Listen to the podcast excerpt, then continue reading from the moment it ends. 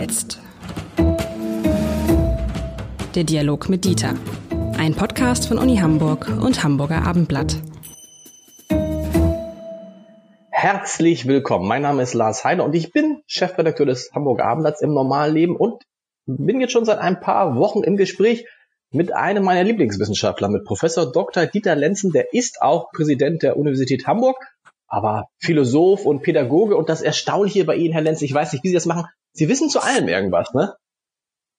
Äh, ja, Sie können auch sagen, der gibt zu allem seinen Senf dazu. Ähm, das äh, ist sicher so. Deswegen rede ich auch lieber als Dieter Lenzen, damit ich nicht für irgendeine Äußerung verhaftet werde aus irgendeiner Funktion, die ich habe. Also das ist, glaube ich, wichtig.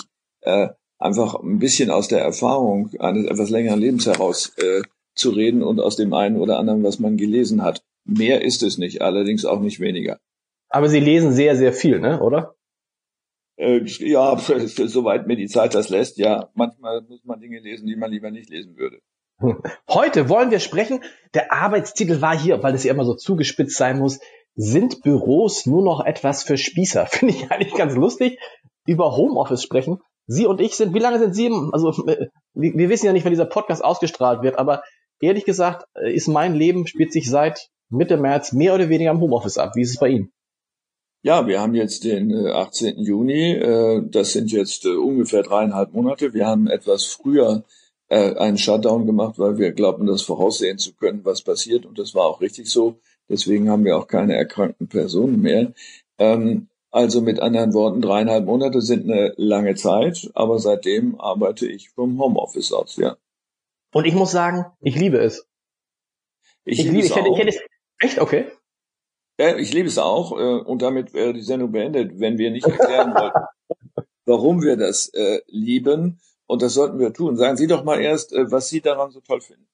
Also erstmal für mich ist es erst, die erste Überraschung war, ich hätte mir das vorher nicht vorgestellt, dass man als Chefredakteur des Hamburger Abendblatts eine gesamte Redaktion aus dem Homeoffice führen kann und auch alle anderen in der Redaktion sind, was finde ich da, äh, alle anderen im Homeoffice sind, was finde ich so toll daran? Also natürlich erstmal, man spart diese Anfahrtswege. Ich bin immer gerne mit dem Rad gefahren, das fehlt mir ein bisschen, aber man spart die Anfahrtswege. Das sind für mich persönlich jetzt eineinhalb Stunden pro Tag. Für die Redaktion sind es 250 Stunden am Tag Anfahrtswege. Das zweite, ganz lapidar, man kann mit den, mit der Familie Mittagessen.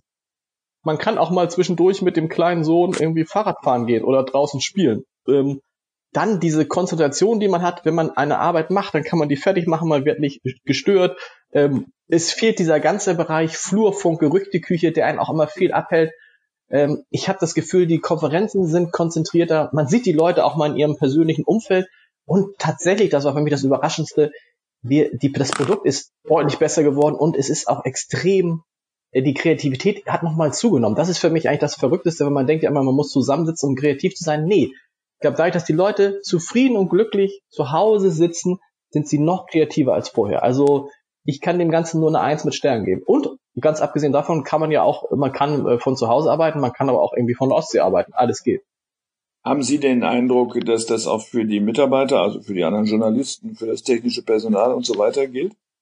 Ja, es ist ja so, es gibt ja einige, die gerne im Homeoffice sind und es gibt natürlich einige, die sagen, ich möchte gern weiter im Büro arbeiten. Und das Interessante dabei ist ja, ich habe natürlich auch die im Büro jetzt ein paar Mal besucht. Und die im Büro sind auch glücklicher. Warum? Die haben ja einen Grund, warum sie im Büro arbeiten. Gibt unterschiedliche Gründe. Zu Hause geht es nicht oder technische Ausstattung da ist besser oder sie wollen halt Arbeit und äh, Beruf, äh, Arbeit und Beruf, Arbeit und Freizeit trennen. Aber die, die im Büro sitzen, sind auch glücklicher, weil es ist nicht mehr so laut im Büro, es ist nicht mehr so heiß im Büro, es gibt nicht mehr so viele Störungen im Büro. Sie können vernünftig nachdenken, sie können haben genug Platz zu telefonieren. Also diese diese Trennung zwischen den Homeoffice-Leuten und den Büroleuten ist, äh, ich glaube, dass im Moment damit alle extrem zufrieden sind. Und ich glaube auch nicht, dass wir zu einem, zu dem Zustand vor äh, Homeoffice zurückkehren werden. Ähm, ich glaube das auch. Äh, wir haben an unserer Einrichtung äh, jetzt auch eine Untersuchung in Auftrag gegeben, um die äh, Folgen äh, zu überprüfen und daraus Konsequenzen zu ziehen. Was kann man im Normalfall machen, jenseits von Corona? Äh, was geht aber auch nicht? Äh, und dann ein Modell mit den äh, Personalräten zu entwickeln, äh, wie so etwas aussehen könnte. Da gibt es natürlich auch eine große Offenheit.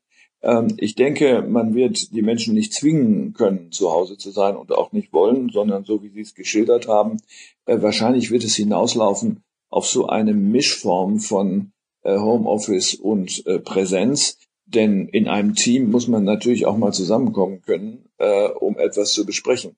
Das wird sich dann auch auswirken, wenn man nach ein, zwei Jahren äh, eine nennenswerte Zahl neuen Personals hat, das ich noch nie gesehen hätte.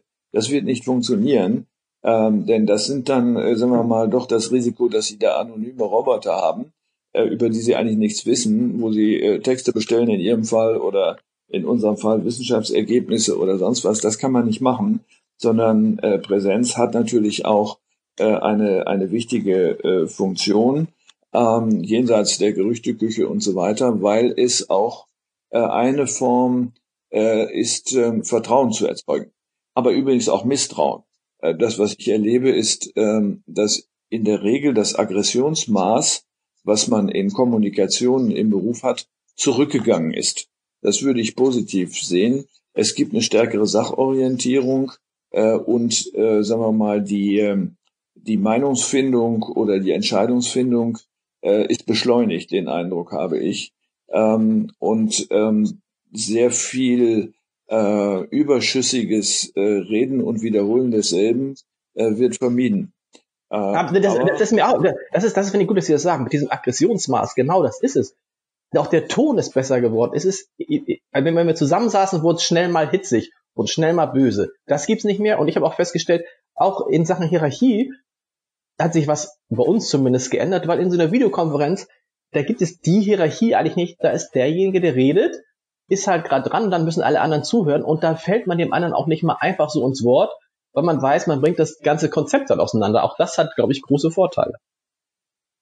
Äh, ja, zweifellos. Ähm, dieses Konsekutive, was nicht anders geht, können ja nicht alle gleichzeitig reden, äh, hat einen großen Vorteil. Es muss ein bisschen sortiert werden.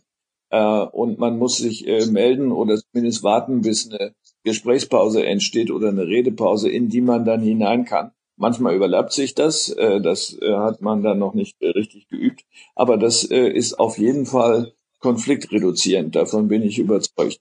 Ähm, man kann auch ähm, dasselbe wie in Präsenzveranstaltungen leisten aufgrund dieser inzwischen doch hervorragenden Softwares, zum Beispiel Präsentationen mitlaufen lassen und ähnlichem. Äh, das ist äh, kein äh, Problem. Wir dürfen aber natürlich jetzt ähm, nicht ausblenden, dass die Arbeit in einem Büro ja nicht das ist, was die Mehrheit der Bevölkerung tut. Gott sei Dank gibt es ja auch noch andere Berufe, äh, wo der Personeinsatz gegeben ist, ob das Handwerk ist, ob das Verkauf ist oder ähnlichem. Und wir müssen gucken, dass jetzt nicht eine Zwei-Klassengesellschaft verstärkt wird in dem Sinne, es gibt Menschen, die können zu Hause machen, was sie wollen und nennen das Beruf und kriegen auch noch Geld dafür. Äh, und solche, die müssen im Schweiße ihres Angesichts Straßen teeren. Da sehe ich ein Risiko, ähm, dass wir ein soziales Problem neuer Art auf uns zukommen sehen. Das hat es immer schon gegeben. Äh, nicht umsonst äh, hieß ja mit dem Entstehen dieser Verwaltungs äh, äh, Lebensform, sage ich mal, am Ende des 19. Jahrhunderts, das White Collar Culture, also die weiße Kragenberufe oder weiße Kragenkultur, ähm, das war ja auch immer ein bisschen despektierlich gemeint. Ähm, äh, das könnte sich verstärken, dass hier Privilegien entstehen. Äh, deswegen ähm, muss man aufpassen, dass das nicht missverstanden wird, als sie eben von ihrem Sohn redet, mit dem sie Fahrrad fahren. Ähm, wenn sie bei mir beschäftigt werden, würde ich schon darauf bestehen wollen, dass sie dann auch den ganzen Tag erreichbar sind. Äh, nee, ich bin ja, ich bin ja erreich, erreichbar bin ich, aber der Trick ist doch der, das hat mich immer schon gestört, das war bei mir nie so, dass es äh, durch, äh, durch das Büro und durch das Haus gab es eine bewusste Trennung zwischen Arbeit und äh, Freizeit. Und in dem Moment, wo man praktisch ins Büro ging, bei vielen ging die Arbeit los. Das ist bei mir nie so. Ich kann, diese Trennung kann ich nicht machen. Mir, beim Fahrradfahren mit meinem Sohn ist mir dann neulich eine super Idee für eine super Geschichte gekommen. So, die bin mir vielleicht im Büro, wenn ich einfach auf die Wand starr, gar nicht gekommen, so dass ich es auch eigentlich gut finde, Arbeit und Freizeit nicht zu trennen, denn im Idealfall ist die Arbeit ja auch etwas, was einem Spaß macht und nicht etwas, wo man dann froh ist, dass man das Büro verlassen kann. Wir sind natürlich unglaublich privilegiert, das dürfen wir nicht übersehen. Für uns Wissenschaftler gilt das ja in gleicher Weise. Wir trennen ja überhaupt nicht zwischen Arbeit und Freizeit, weil das ineinander übergeht jetzt insbesondere beispielsweise Geisteswissenschaftler, der liest eine Zeitung, für den ist das ja Arbeit, das muss er ja zur Kenntnis nehmen, damit er, äh, sagen wir mal, als Soziologe oder äh, Politikwissenschaftler auf dem Stand der Dinge ist. ähm, was andere als äh, Vergnügen machen oder eben dann auch nicht machen.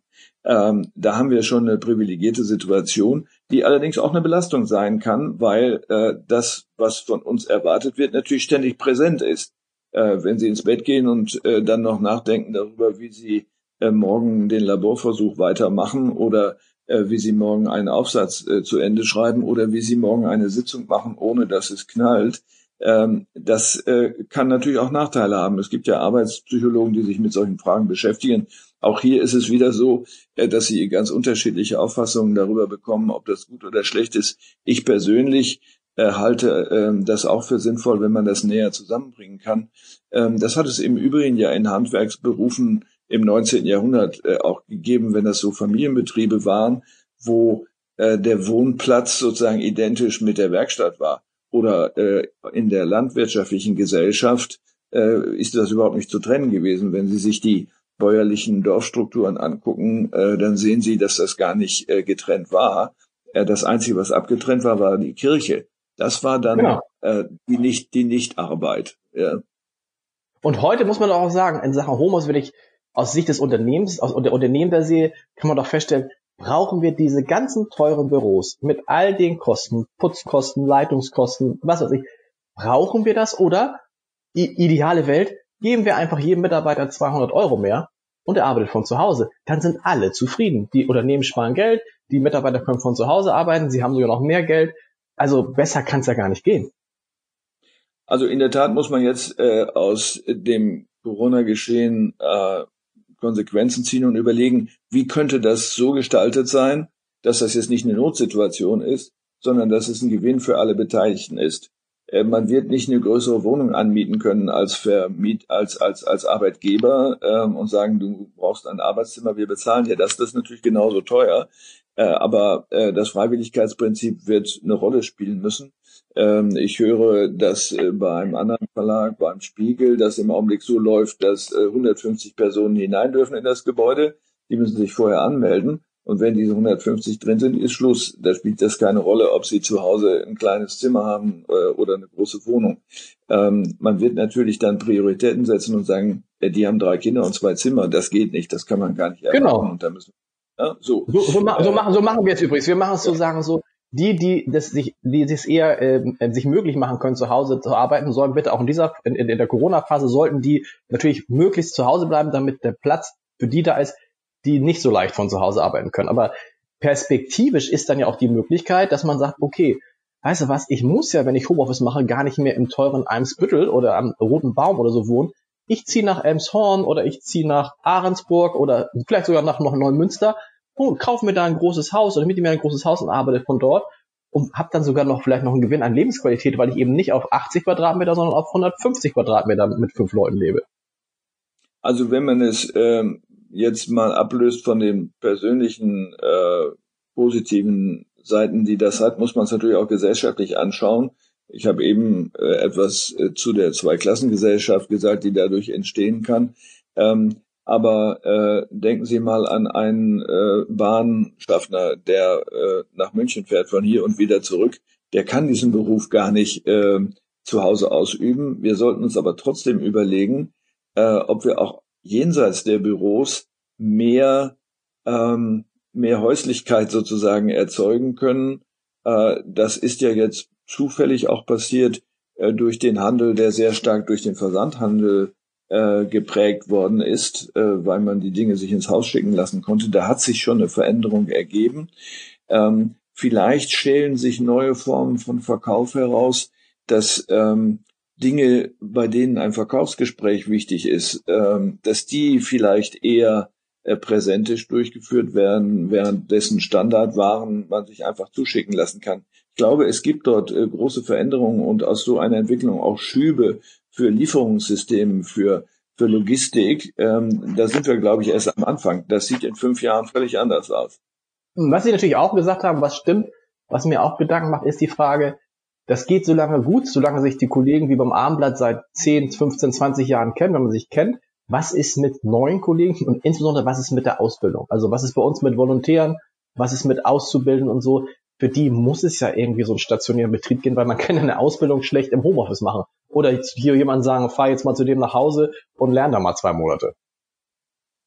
Tja, das ist die Frage, ob einem da was einfällt. Man könnte sich auch überlegen, ob man, wenn die Leute sich äh, mehr über das Land verteilen, äh, dass man irgendwo äh, kleine regionale Ausbildungszentren macht, so dass nicht alle in der Innenstadt zusammenkommen müssen, ähm, sondern dass man sagt, gut, diese Auszubildenden sind dann in dem Regionalzentrum in, was hatten Sie eben, Elmshorn oder so und gehen dort zusammen mit anderen hin bei den Berufsschulen ist es ja längst so und immer so gewesen. Man könnte natürlich auch überlegen, ob man im betrieblichen Bereich was Ähnliches machen kann. Äh, da ist, glaube ich, noch nicht das letzte Wort äh, gesprochen. Und wenn die Welt sich selbst stark digitalisiert, dann muss ja das Digitale auch einen vornehmen Platz in der Ausbildung selber einnehmen. Und Absolut. die kann man ja eben dann gar nicht anders als digital machen. Wie sind denn Ihre Erfahrungen an der Uni? Ich habe festgestellt, wir haben immer alle, so alle zwei Monate, haben wir immer so eine Vollversammlung. Das klingt jetzt groß, wo wir dann über den neuesten Stand der Digitalisierung im Abendblatt berichten. Und bei der letzten ähm, Präsenzveranstaltung nahmen ungefähr 25, 30 Leute teil. Nun hatten wir die erste Veranstaltung via äh, Video, 100 Leute. Also eine, eine mehr, eine Verdreifachung. Also man erreicht also auch mehr Leute. Und ich kann mir vorstellen, so an der Uni ist es doch die Präsenz wahrscheinlich jetzt über Videokonferenzen vielleicht sogar noch größer, als sie tatsächlich gewesen wäre. Also in, in der Tat ist das interessant. Also wir haben gerade eine Personalversammlung des wissenschaftlichen Personals gehabt, äh, bei dem sonst sagen wir vielleicht 60 bis 80 anwesend waren. Jetzt waren es 250. Hm. Äh, es ist viel leichter, sich da mal mit hineinzuschalten äh, und auch sich wieder auszuschalten, ohne dass äh, große Geräusche entstehen. Oder oh, interessiert mich nicht, mache ich lieber was anderes. Das heißt, man kann, wenn Sie so wollen, mehr mitnehmen an Information und auch äh, Involvement, dass man dabei ist, als man sonst hätte, weil man dann von da A nach B gehen muss oder gar fahren muss und so weiter. Da ist auch eine größere Chance drin. Allerdings, wie alles hat auch das zwei Seiten, auch das Risiko einer größeren Oberflächlichkeit, äh, dass ähm, äh, das durchzuhalten, eine halbe Stunde bei einer Veranstaltung zu sein, dann erschwert wird, weil es so leicht ist, da auszusteigen, ohne dass es jemand merkt. Ähm, das ähm, ist ja eine Erfahrung, die man auch unabhängig von digitalem Lernen schon gehabt hat. Wir wissen aus Vorlesungsuntersuchungen, dass nach 10 bis 15 Minuten die Aufmerksamkeitsspanne so nach unten gefahren ist, dass man nichts mehr mitkriegt, der Normallerner, ähm, und dann wieder einen neuen Reiz braucht äh, damit die Aufmerksamkeit nochmal wieder geweckt wird. Äh, jetzt muss man sich überlegen, wie läuft das denn, und da sind wir ganz am Anfang, da wissen wir so gut wie nicht, wie läuft das denn, wenn man jetzt digital lernt? Ist die Aufmerksamkeit dann besser zu fesseln oder nicht? Ähm, Im Moment kann ich das auch nur anekdotisch beantworten. Gestern hat mir äh, ein Vater gesagt, ja, also äh, der Sohn hält zehn Minuten durch und dann beginnt er zu daddeln äh, an seinem Handy und ähm, irgendjemand ruft an oder er schickt Simse hin und her. Das heißt, dann kommen sie natürlich gleich in eine Situation, wo sie auch ähm, etwas strenge Maßnahmen ergreifen müssen, damit man bei der Stange bleibt und sagt, so jetzt ist aber diese halbe Stunde ist jetzt Mathe angesagt und nicht jetzt äh, mal gucken, was es neue Nachrichten gibt. Aber das ist, ist es nicht im Vorlesungs, äh, äh, Vorlesungssaal genauso, dass man guckt, guck mal, da hätten der hübsche junge Mann oder die hübsche Blondine oder was hat der denn da oder oh mein Handy. Man ist doch immer abgelenkt. Und wenn Sie sagen, man ist eh nur 10 bis 15 Minuten konzentriert. Warum sind dann eigentlich die ganzen Vorlesungen immer 45 Minuten, weil man sonst nichts lernen könnte? man könnte ja. doch einfach nur so 15 Minuten Einheiten machen. Ja, ich meine, wir müssen uns vor Augen führen, warum gibt es überhaupt Vorlesungen? Äh, der Grund ist nur historisch erklärbar. Bis äh, in das äh, späte 18. Jahrhundert hinein mussten die Dinge, die der Professor vorträgt, äh, in der Universität ja dem Fürsten vorgelegt werden zur Freigabe, also der Zensurbehörde. Maria Theresia hat sich die Sachen sogar noch selber angeguckt, die die Professoren in der Universität gelehrt haben. Deswegen waren es Vorlesungen und nicht Vorträge. Das ah. heißt, das war vorher schriftlich abzuliefern und dann wird geguckt, darf er das da sagen oder nicht. So, und wenn es freigegeben ist, dann konnte er das vorlesen, was er selber geschrieben hat, zum Teil auch geklaut hat, äh, muss man auch dazu sagen. Äh, und die 45 Minuten kommen ganz einfach daher, dass die meisten Vorlesungen ja in den Häusern der Professoren stattfanden und man brauchte eine Viertelstunde, um von dem Haus A zu dem Haus B zu gehen.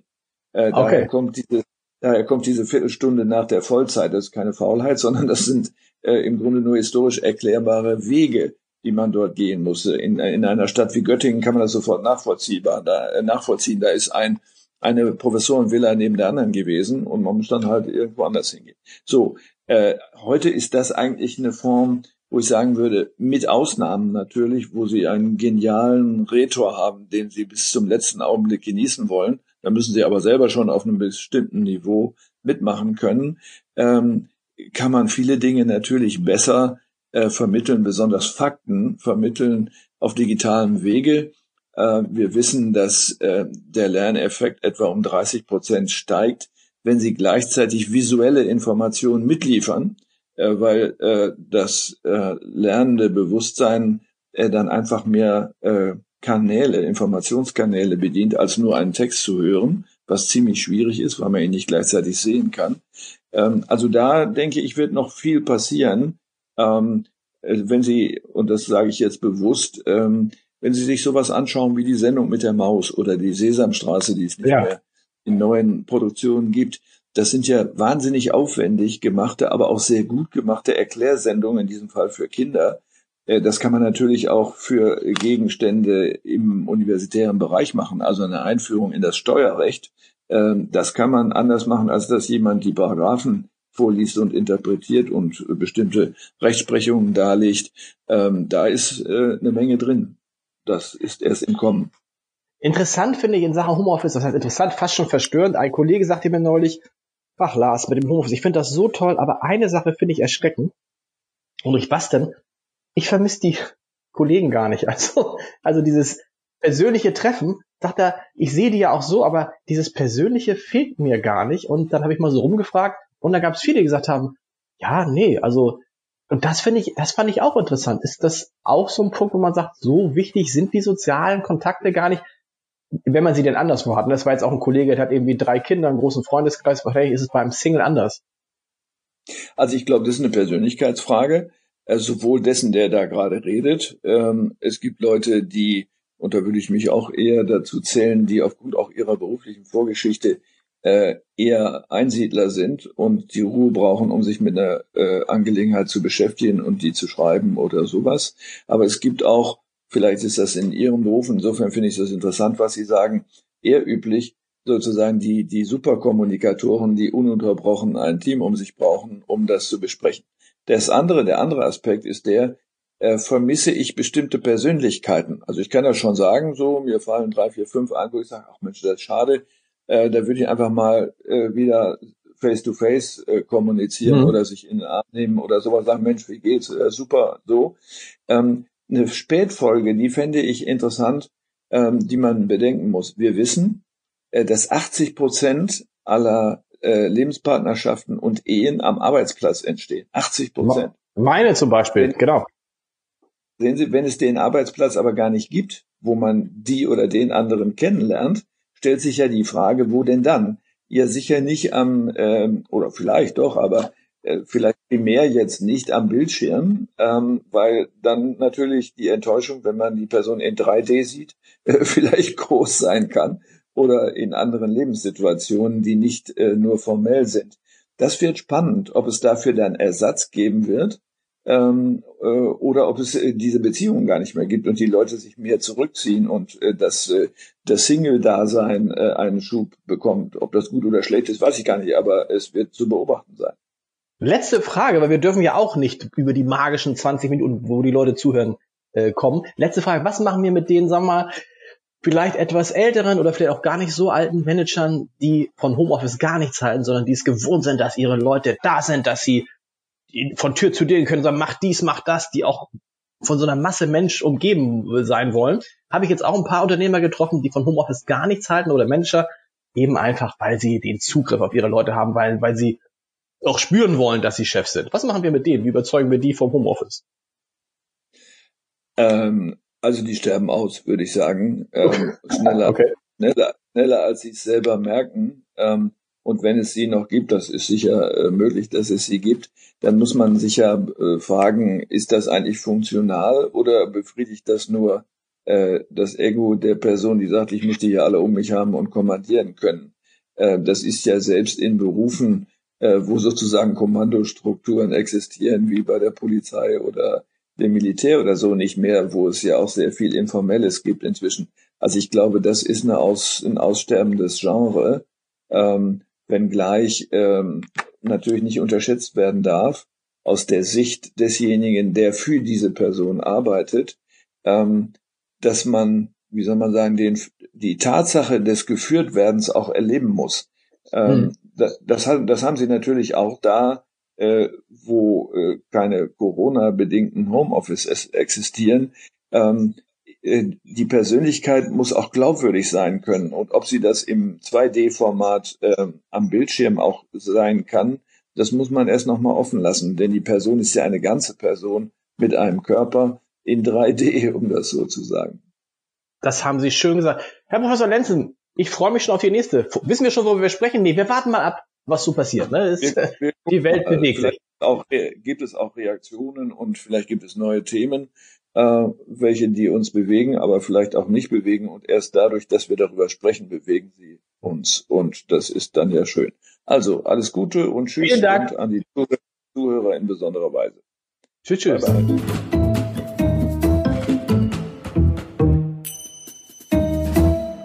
Weitere Podcasts vom Hamburger Abendblatt finden Sie auf abendblatt.de slash podcast.